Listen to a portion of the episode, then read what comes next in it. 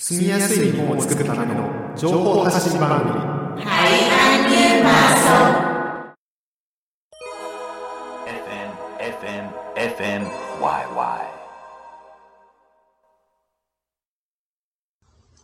皆さんこんにちは。今回はベトナム夢神戸のアイントゥーとタカヤが日本に暮らすベトナム人に役立つ情報をお伝えします。今年度のベトナム語番組は神戸市の共同と参画推進助成を受けて放送しています。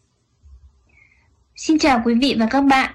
Trong chương trình lần này, anh Thư và Takaya của Việt Nam yêu mến Kobe xin phép được chia sẻ những thông tin hữu ích cho người Việt hiện đang sinh sống tại Nhật Bản.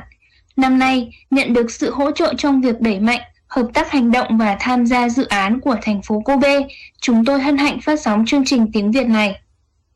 前回2021年2月 第1回の番組は神戸市行財政局税務部から高槻真帆さんにご参加いただき身近な税金についてのお話をしてくださいました。今回2021年2月第2回の番組では引き続き日本の税金について考えていきます。Trong chương trình lần trước, tức là số phát sóng lần thứ nhất của tháng 2 năm 2021, chúng tôi đã nhận được sự tham gia của chị Takatsuki Maho đến từ Ban Thuế vụ thuộc Cục Tài chính thành phố Kobe với sự chia sẻ về câu chuyện về một số loại thuế quen thuộc. Còn tại chương trình lần này, số phát sóng lần thứ hai của tháng 2 năm 2021, chúng ta hãy cùng tiếp tục suy nghĩ về tiền thuế của Nhật.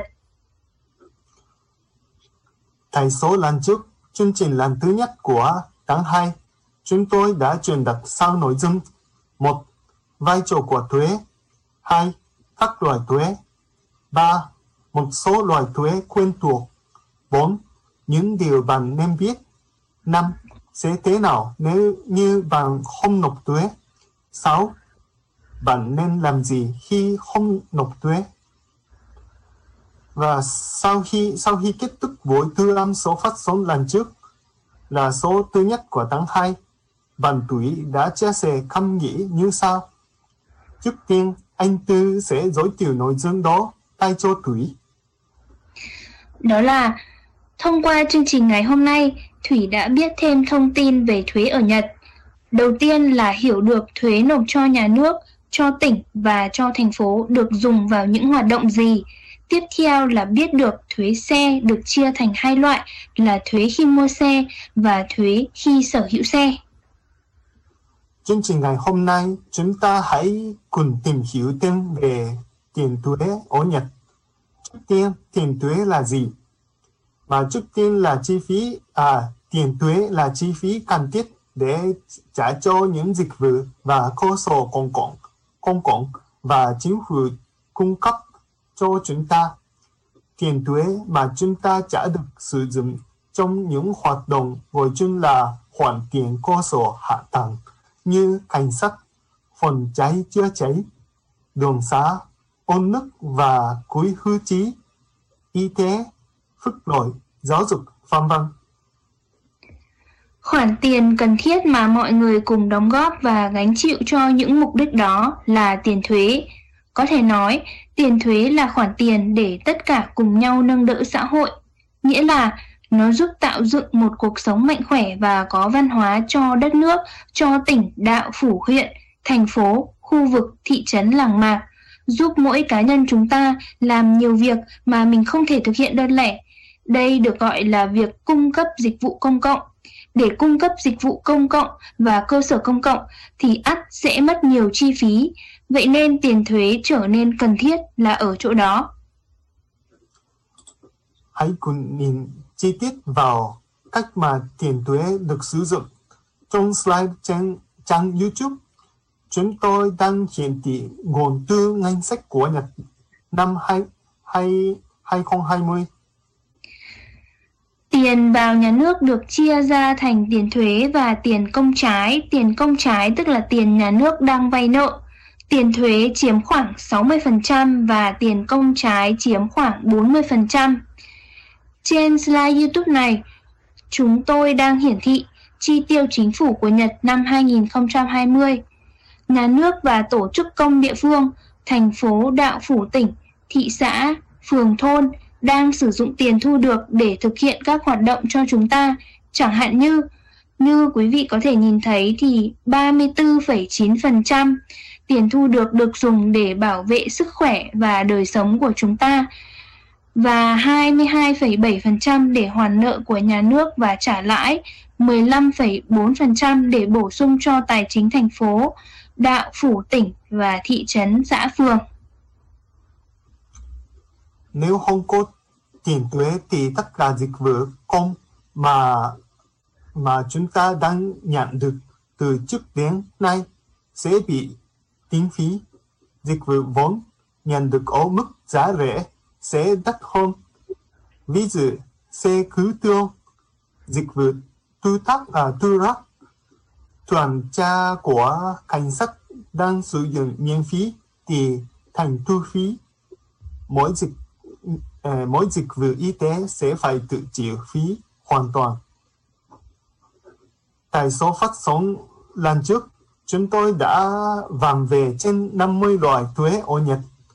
Số lần này cũng vậy. Xin phép, uh, xin phép nêu lên một vài loại thuế. Uh, trước tiên là về những những loại thuế quen thuộc đã giới thiệu cả trong số lần trước. Đó là thuế tiêu dùng, thuế tiêu dùng địa phương, chính là tiền thuế trả cho việc bán hàng và cung cấp dịch vụ. Thuế tiêu dùng được áp dụng tại Nhật ban đầu năm 1989 với mức 3%, sau đó trở thành 5% vào năm 1997, 8% vào năm 2014 và 10% kể từ tháng 10 năm 2019. Và liên quan đến những ai đang làm việc tại Nhật thì có loại thuế thu nhập.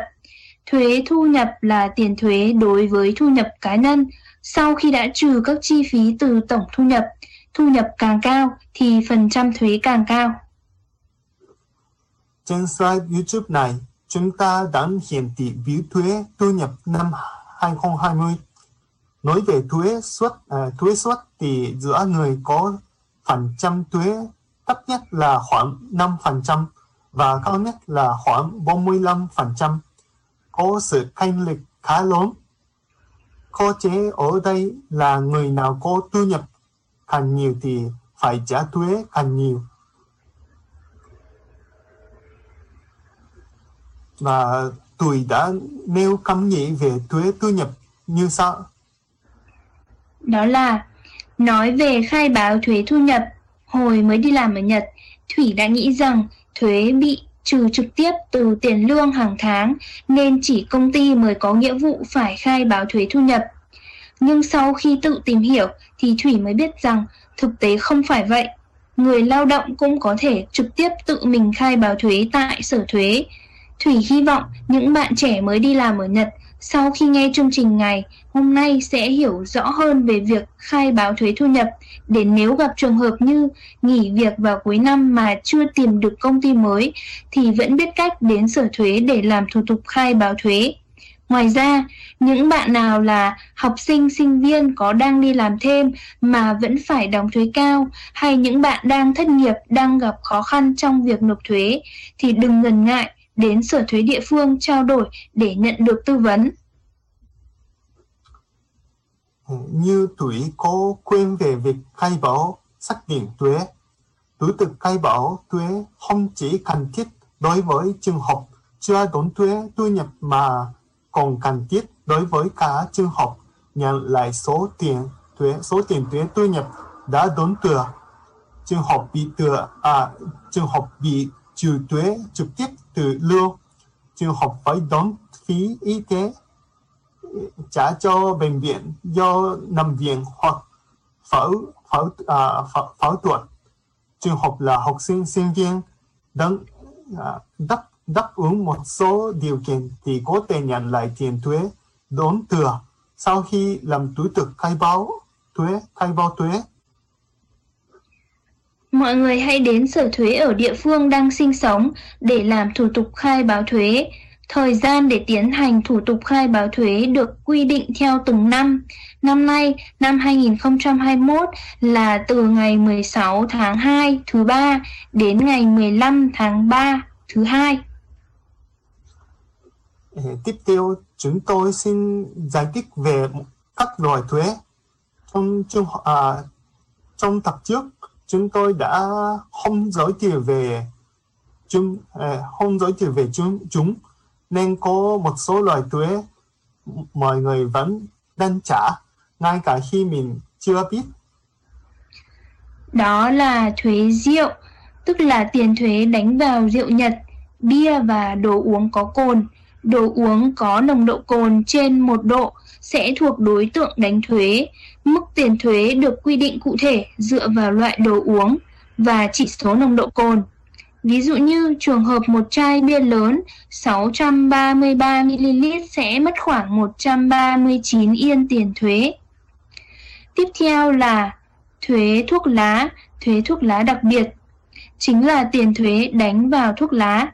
Ví dụ, trường hợp một bao thuốc lá 20 điếu sẽ mất 132,44 yên tiền thuế nộp cho nhà nước và 132,44 yên nộp cho địa phương, tổng cộng là 265 yên tiền thuế tất cả. Ừ, tiếp theo là thuế hải quan. Ừ, thuế hải quan là tiền thuế đánh vào hành nhập khẩu. Trường hợp mình nhập khẩu vật phẩm từ nước ngoài vào Nhật thì khoản tiền đánh vào hành nhập khẩu đó gọi là thuế hải quan. Ngoài ra, thuế đánh vào xăng dầu và thuế mà những người sở hữu ô tô phải trả gọi là thuế ô tô. Tùy vào trọng lượng của xe mà có các loại thuế tương ứng như thuế trọng lượng ô tô. Có thể có thể phân loại các loại thuế này theo ba đặc điểm. Ở slide YouTube này hiển thị ví dụ cho hai đặc điểm phân loại đầu tiên. Đặc điểm thứ nhất, phân loại theo nơi nộp thuế, nộp thuế cho nơi nào. Ta gọi tiền thuế nộp cho nhà nước là thuế nhà nước, nộp cho tổ chức công khu vực địa phương là thuế địa phương. Có thể chia thuế địa phương ra làm hai loại là thuế đạo phủ tỉnh và thuế thành thị xã phường. Đặc điểm thứ hai là phân loại theo cách thức nộp thuế, cách thức à cách thức nộp thuế. Người nộp thuế cho nhà nước và người chịu thuế chi trả là cùng một người thì thuế đó gọi là thuế trực tiếp. Còn nếu hai hai chủ thể nộp thuế và chịu thuế chi trả là hai người khác nhau thì gọi là thuế gián tiếp. Ví dụ thuế tiêu tiêu dùng, thuế tiêu dùng được phân vào loại thuế gián tiếp. Đặc điểm thứ ba, phân loại theo việc đánh thuế đối với cái gì, giống như thuế thu nhập và thuế pháp nhân. Việc đánh thuế đối với thu nhập cá nhân và thu nhập của công ty được gọi là đánh thuế thu nhập. Ngoài ra, thuế tiêu dùng, thuế rượu và thuế thuốc lá vân vân cũng như việc đánh thuế đối với sự tiêu dùng vật phẩm và cung cấp dịch vụ gọi chung là thuế tiêu dùng.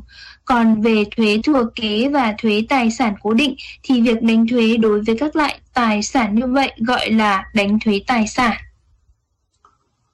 Và còn đối với anh Tư, Tư đã nghe tập phát sóng lần trước. Chương trình đã truyền đặt thông tin về thuế cả, thuế cả ở ừ. lần trước và lần này. Anh Tư có cảm nghĩ gì không ạ? Vâng ạ, thì sau khi nghe chương trình lần trước nghe chia sẻ từ khách mời thì mình có đôi lời cảm nghĩ như sau. Thứ nhất là mình thu nạp được những kiến thức cơ bản về hệ thống thuế của Nhật, cách phân loại thuế và ý nghĩa từng loại thuế. Thứ hai là hiểu được tiền thuế chúng ta nộp cho nhà nước Nhật được sử dụng như thế nào, vào mục đích gì. Và điều cuối cùng mà mình muốn nhắn nhủ với mọi người là chúng ta cần phải thực hiện đầy đủ, nghiêm chỉnh nghĩa vụ nộp thuế, tuân thủ những quy định về tiền thuế tại Nhật nếu như không hiểu về thuế thì cần tìm hiểu và bổ sung kiến thức để tránh bị bỡ ngỡ cũng như vi phạm pháp luật. Trong chương trình lần này, chúng tôi đã chia sẻ về tiền thuế của Nhật. Thông thường thì thuế là khoản tiền mà chúng ta đang đóng như một lẽ đương nhiên. Nhưng liệu rằng quý vị có biết vì sao phải nộp thuế và tiền thuế chúng ta trả được sử dụng vào mục đích gì hay không? でえー、と今回、この番組では日本の税金についてお話ししました。で、普段当たり前のように使っている税金ですが、なぜ税金を払わなければいけないのか、そして私たちが支払ったお金が何に使われているか ということが、分かっていただけたと思います。で、えっ、と、このラジオを聞いてくださっているベトナムの方は、えー、様々な税金を支払うことによって、えー日本の公的なサービスを支えているわけですね。なんで言い換えれば、えー日本の公的サービスを、まあ、こう、受けることができるということになります。Vâng, những người Việt đang nghe chương trình radio này cũng đang góp phần bảo trợ cho dịch vụ công của Nhật Bản bằng việc đóng nhiều loại thuế. Thì nói cách khác, chúng ta có thể nhận dịch vụ công của Nhật. はい。で、もし生活の中で、えー困ったことがあれば、えー役所に相談してみてください。で、えーきっと様々な公的サービスを、えー紹介してくれると思います。また、直接役所に行くことが難しければ、一度、 ベトナム夢神戸にご相談ください。 Nếu như trong cuộc sống quý vị có xảy ra điều gì khó khăn thì hãy trao đổi với Ủy ban Hành chính địa phương. Nhất định họ sẽ giới thiệu cho chúng ta nhiều loại dịch vụ công. Còn nếu quý vị gặp khó khăn trong việc trực tiếp đến uh, Ủy ban Hành chính địa phương thì hãy trao đổi một lần với Việt Nam yêu mến Kobe xem sao. Chương trình đến đây là kết thúc. えっ、と、今までの番組で、こう、一通り、まあ、準備した内容は終わりました。で、実際時間があと10分ぐらいあると思います。ので、もう少し、トゥーさんの感想なり、私の感想なりを最後言っていきたいと思います。トゥーさん、大丈夫ですか？Ừ, 大丈夫です。大丈夫ですか？ということで、えっ、と、今まで今日の番組では、前回の番組も合わせてですね、私たちはこう、税金の、まあ、制度とか、どうやって払うのかとか、どんな種類があるのかっていうような話を、ね、してきましたよね。で、えートゥーさんも先ほど、えー最後ですね、トゥーさんの感想っていうことで、あの、ベトナム語で言ってもらいました。で、えートゥーさん、えっ、と、もう一回日本語で今の感想をい言ってもらってもいいですか？二つありましたよね。二つと言いますか？私の感想日本語で。はいはい。では、ゲストの方の話を聞いてから、私はこのような感想があります。で一つ目は、トゥーさんにも前回のあの、トゥイさんと神戸市の方の、あの、お二人でと言いますか、その作った番組もすでに聞いてもらって、今回の収録を迎えているということです。すみません、お願いします。ゲストの方、はい。ということで、今、ゲストの方のお話を聞いてからっていうのはそういうことですね。はい。ではうん続きをお願いします。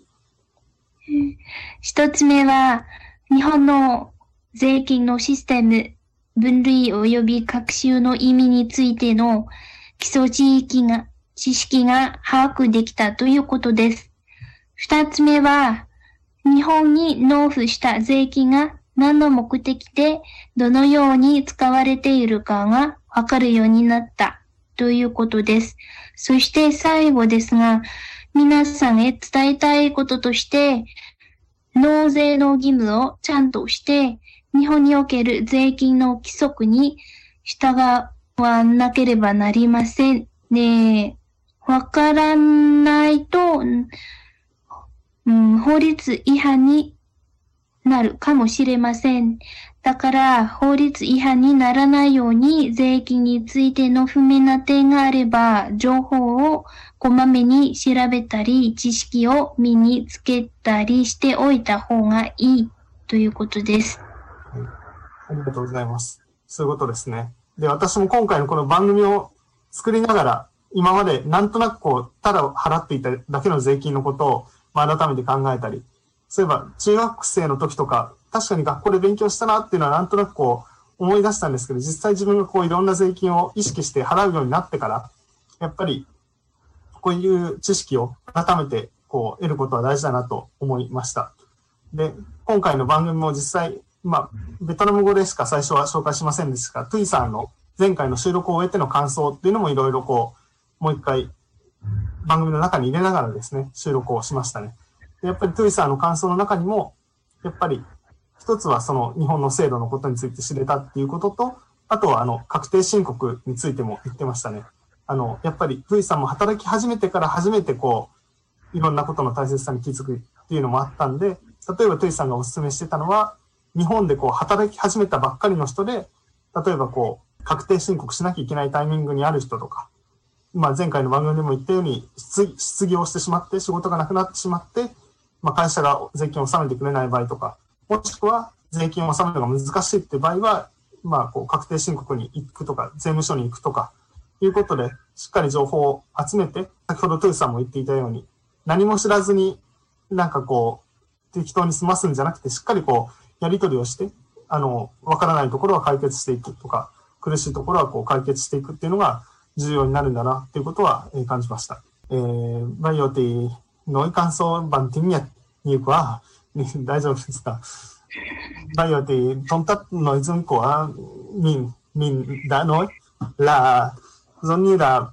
mình muốn à, thực ra thì mình cũng không có biết về thuế nhiều thuế ở Nhật chương trình chủ đề lần này là thuế ở Nhật nhưng mà mình cũng trả thuế nhưng mà không biết chế độ là như thế nào mà thực ra thì đã học khi mà học trường cấp 2 trường cấp 2 thì có môn là cô minh cô minh có nghĩa là công dân à môn công dân là học về như là chính trị, kinh tế và các chế độ của hành trình hành trình của Nhật là như thế nào.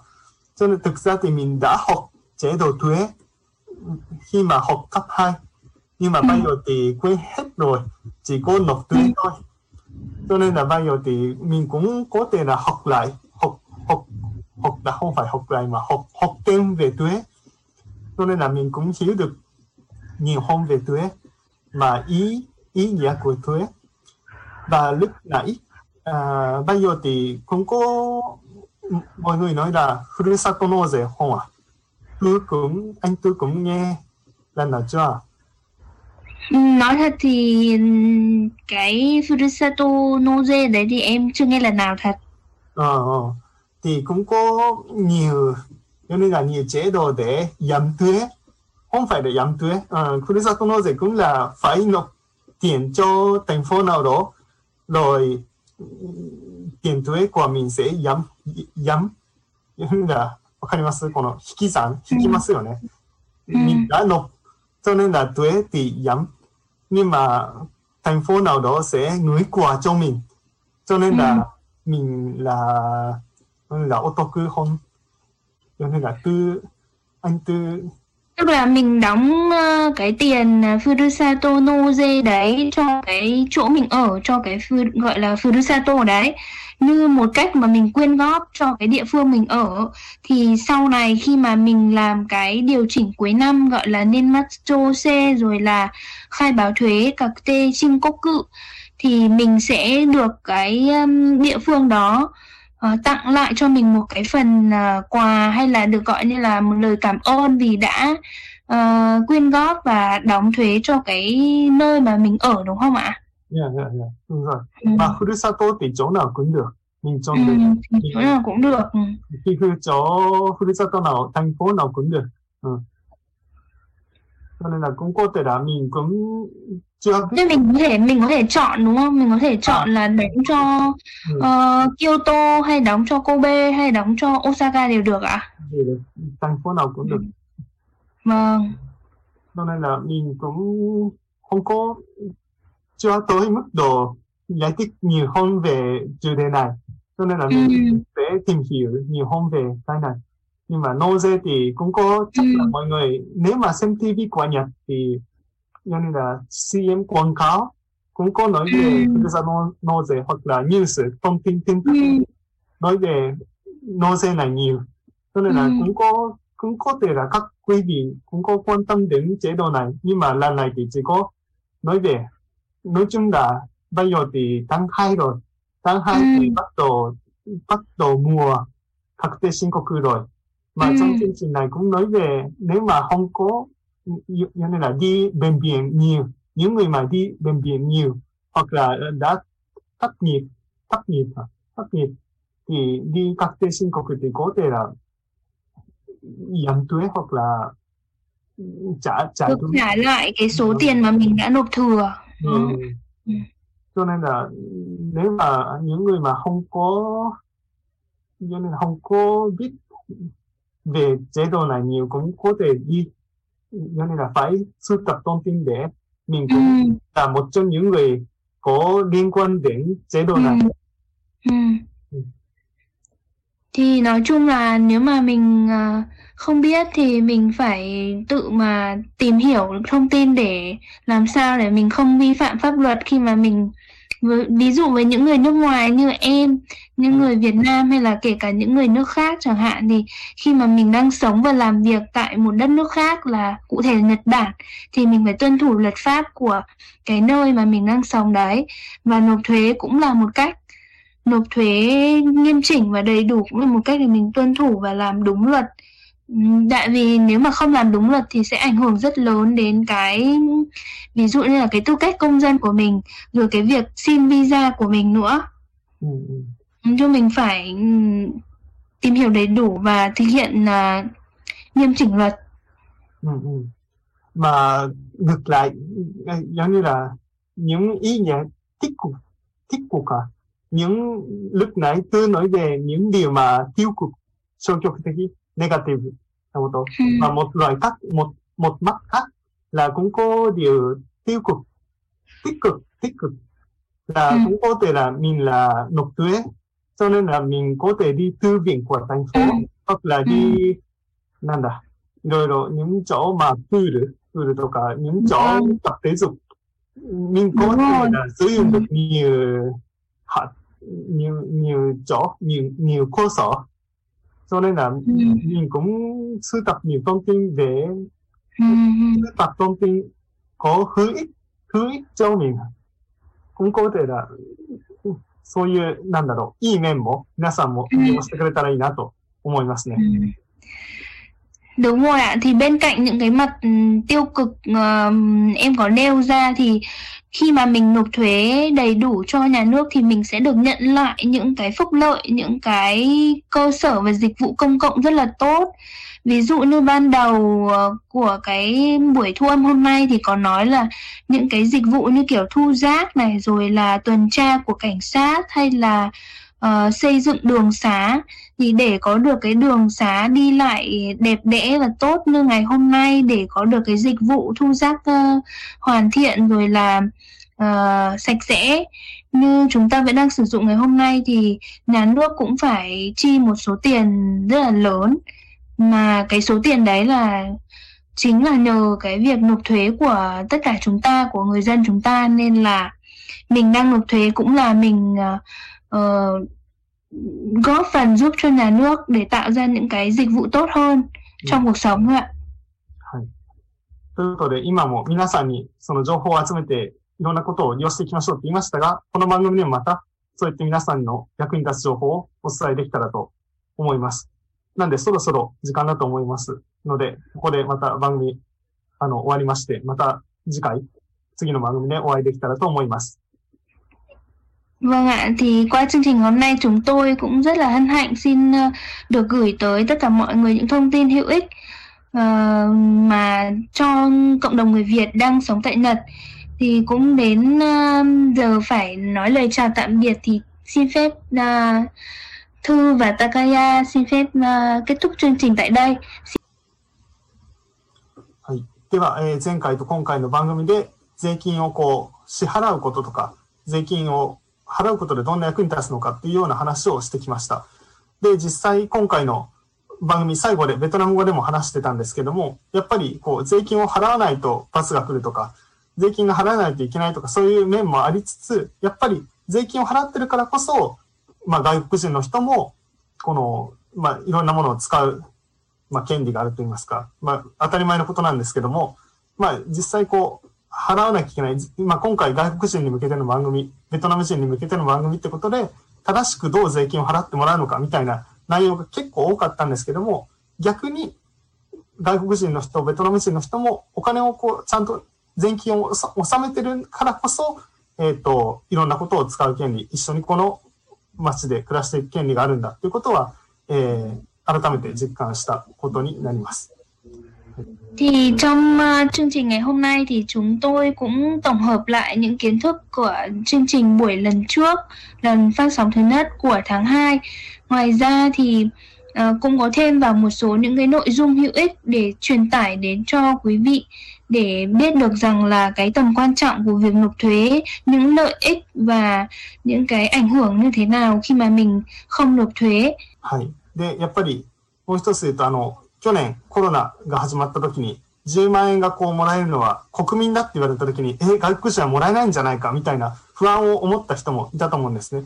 でもやっぱりその時に、まあこう、権利を受けれる人っていうのは、やっぱり同じこの街に暮らしている人だってことで、まあ外国人の人にも、まあ当たり前のことですけど、まあ最終的には振り込まれることになったということで、そうやってやっぱりこう一緒に街を使っている、街を作っているメンバーなんだっていうのも、まあ今後も改めて一緒にこう、まあ確かめていけて、そして、まあ一緒にこの番組も、まあ今は行政とベトナム夢神戸ってことで、こう外国人と日本の施設ってことでやってますけども、そうやって一緒にこの街を作っていける、そんな、えー、ことをですね、深めていけたらいいんじゃないかなと思います。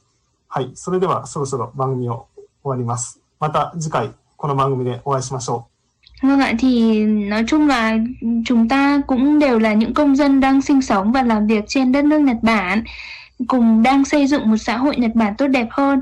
Nên là thông qua chương trình này rất mong mọi người có thể hiểu sâu hơn và hiểu rộng hơn về cái nghĩa vụ và việc nộp thuế. Những cái công việc mà chúng ta đang làm hàng ngày sẽ ảnh hưởng rất lớn đến cái cuộc sống của mình thì cũng đến thời hạn phải chia tay và kết thúc chương trình tại đây cho phép anh Thư và Takaya xin nói lời chào tạm biệt và hẹn gặp lạiう。Xin chào tạm biệt và hẹn gặp lại. Vâng, xin chào tạm biệt và hẹn gặp lại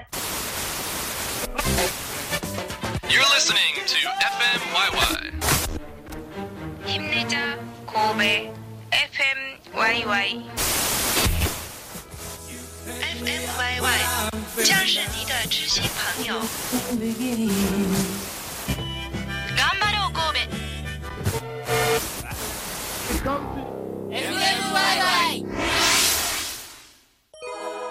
FM, FM, FM, YY.